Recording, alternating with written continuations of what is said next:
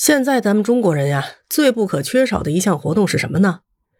除了吃好、穿好、住好、玩好这些基本的生活方式以外，健身几乎成为了生活的必需品。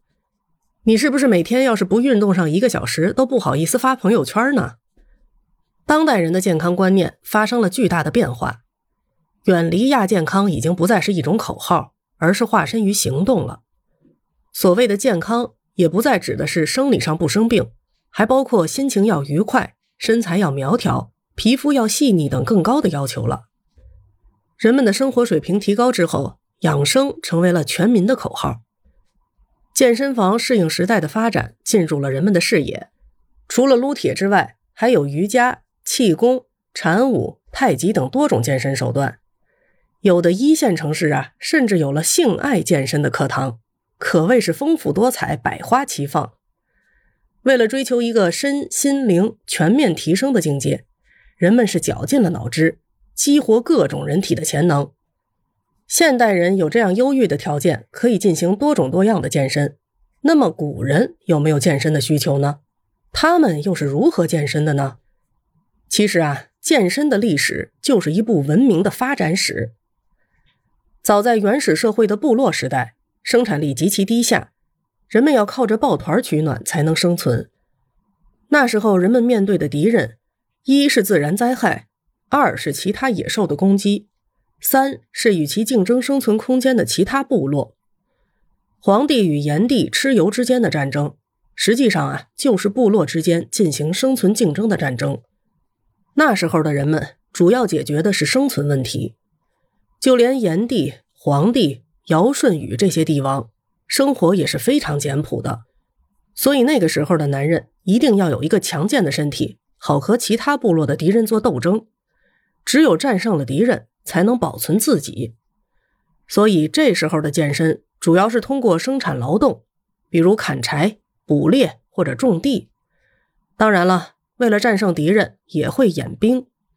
石头和棍棒就是演兵的武器。弓箭呢，就是当时最先进的高端武器了。当然，即便是原始的部落时期，健身已经有了萌芽，那就是气功的产生。中国的气功源远流长，三皇五帝时代很可能就已经有了这种独特的健身方法。《黄帝内经》中记载：提切天地，把握阴阳，呼吸精气，独立守神，肌肉若一。这便是气功的修炼法门。奴隶社会是人类社会迈入文明的一个很大的台阶。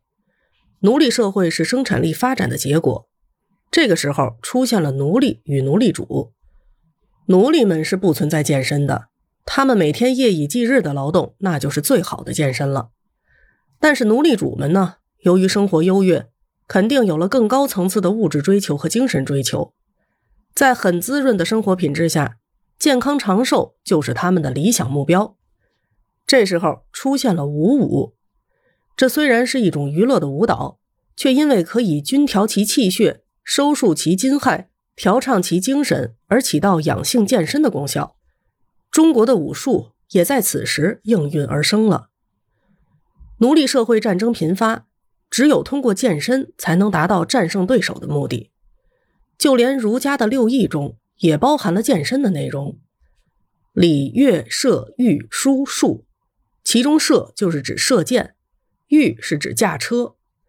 一个武士必须平常练习好驾车和射箭的技巧，才能上前线杀敌。另外，体育运动也开始产生了，射箭、摔跤、蹴鞠出现了萌芽。当然，这个时候的体育健身运动大多数是为战争服务的，击。斗、射、骑、跑是最主要的健身方式，目的是杀敌而不被杀。道家的产生使导引术成为了一种健身方式，这是气功发展的一个阶段。易经五行为道家健身提供了强大的理论基础，追求长寿长生进入了实质阶段。长达两千多年的封建社会是中国古代健身的发展成熟阶段。古代中国在很长的时间内是世界上最发达的国家，运动健身方面也是同样成就不凡。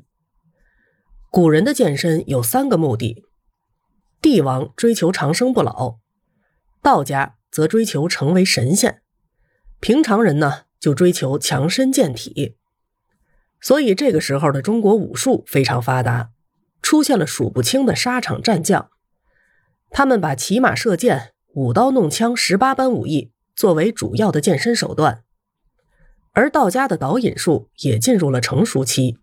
华佗发明的五禽戏开始盛行，民间的老百姓也发明了许多喜闻乐见的健身运动，比如在水乡，人们通过赛龙舟来健身；春天呢，通过放风筝来健身；在东北和华北，通过扭秧歌健身。最成熟的健身自然是武术了，出现了数不清的武术门派，南拳北腿、少林武当、石锁、石丹、石墨。是力量训练的惯常工具，十八般兵刃是修习武艺的日常器械，而导引术也因为武术的诞生而与之融合，因此就出现了一代又一代的健身武术大师。他们有一个非常注重武德的口号：武术是为了强身健体，不是为了行凶斗狠。